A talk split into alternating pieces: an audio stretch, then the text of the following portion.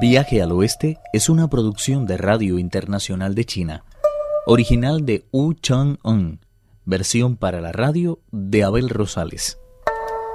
Primera parte. El monstruo estaba durmiendo tranquilamente la borrachera en el salón de la Paz de Plata cuando le pareció ver de pronto que alguien gritaba su nombre. Se dio pesadamente la vuelta y al mirar hacia arriba vio a Chupachie y al Bonzo Sha de pie sobre una nube sagrada. No puede ser. No tendría ningún reparo en admitir que se trata de Chupachie, pero no de Bonzo Sha. De hecho, se encuentra en mi mansión. ¿Cómo puede estar ahora aquí? Estoy seguro de que mi esposa no le ha dejado escapar así como así. Además, ¿cómo han ido mis dos hijos a parar sus manos? Será toda una argucia de ese Chupachie para forzarme a luchar con él. Está bien. Si es eso lo que quiere, le daré gusto. Cuando se puso de pie, el monstruo sintió una incomodidad terrible. Tengo una resaca tan terrible que apenas puedo mantener en pie. En esta condición sufriré una derrota cierta, y todo mi prestigio se vendrá abajo en un abrir y cerrar de ojos. Lo mejor que puedo hacer es regresar a casa, a ver si se trata realmente de mis hijos. Después ya veremos lo que puede hacerse con esos monjes. Sin despedirse siquiera del rey, se dirigió a toda prisa hacia la montaña en la que estaba enclavada su caverna. Para entonces toda la corte sabía ya que se trataba de un monstruo. Para nadie era un secreto que durante la noche había devorado a una de las doncellas. Lo repentino de su partida no hizo más que confirmar lo que todo el mundo ya conocía. Al rey no le quedó más remedio que ordenar a sus soldados que guardaran con cuidado al tigre que permanecía encerrado en el interior del palacio.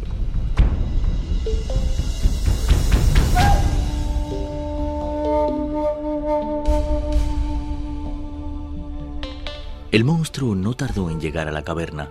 Al verle, el peregrino trazó a toda prisa un plan. Apretó los párpados con tanta fuerza que las lágrimas fluyeron de sus ojos con la fuerza de un torrente, convirtiéndose en la princesa. El monstruo no se percató de que no se trataba de su esposa, y llegándose hasta ella, la abrazó con cariño y le preguntó preocupado.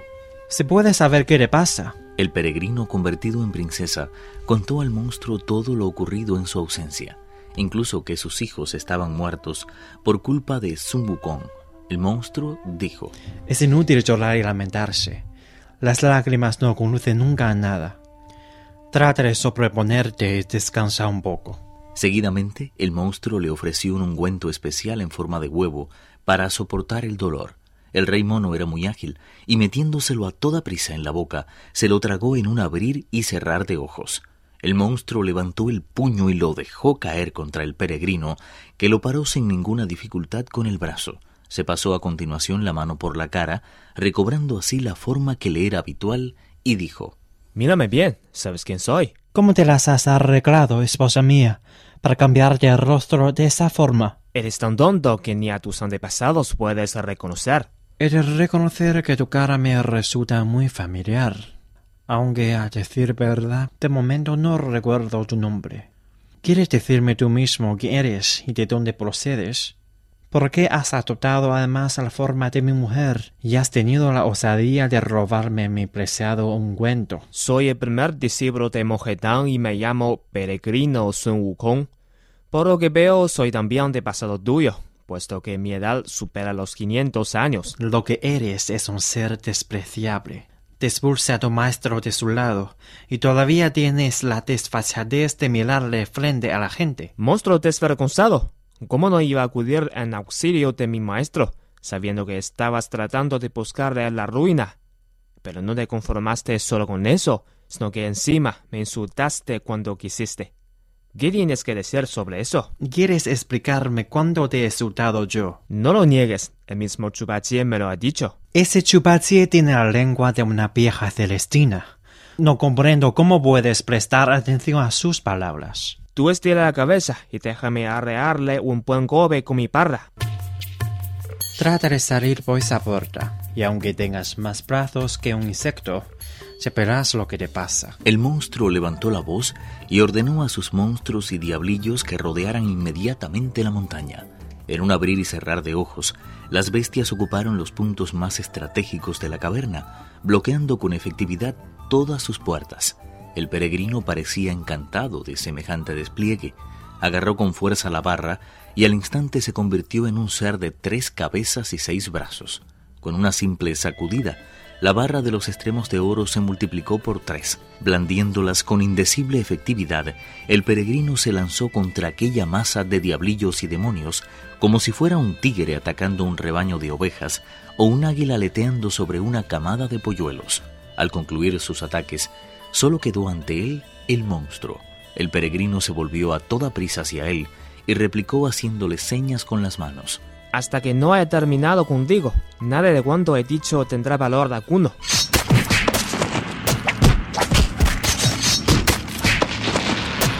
El encuentro entre contendientes tan expertos tuvo lugar en lo alto de la montaña, a medio camino entre las nubes y la neblina.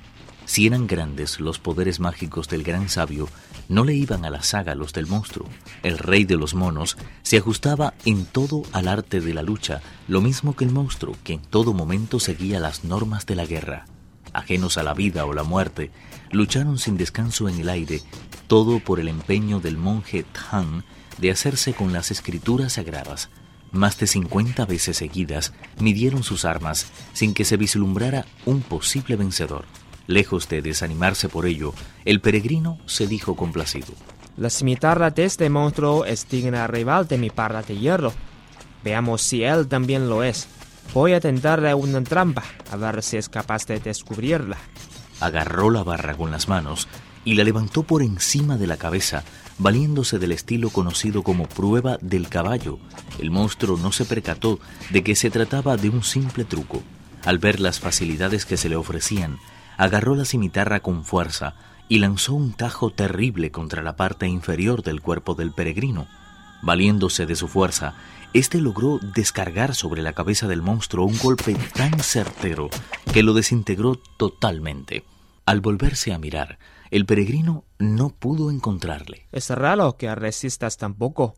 Un solo golpe ha sido suficiente para derrotarte. Sin embargo, es extraño que no haya quedado ni rastro de él. ¿Cómo es posible que no se vea ni sangre, ni pus, ni nada? A mí no puedes engañarme tan fácilmente. Lo más probable es que hayas escapado algún descuido. Para comprobarlo, se llegó de un salto hasta el límite mismo de las nubes.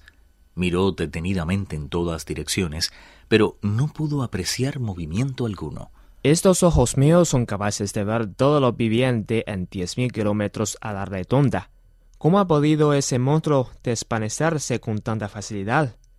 Ahora entiendo, dijo que me conocía y eso, sin duda alguna, quiere decir que no se trataba de un monstruo cualquiera de este mundo, sino de un espíritu del mismo cielo. Incapaz de dominar el enfado que le embargaba, el gran sabio dio una extraordinaria vuelta de campana que le llevó directamente a la puerta sur del cielo. Viaje al oeste uno de los cuatro grandes clásicos de la literatura china. Versión para la radio, Abel Rosales. Actuaron en este capítulo Enrique Kong y Pedro Wang. Esta es una realización de Abel Rosales, quien les habla, para Radio Internacional de China.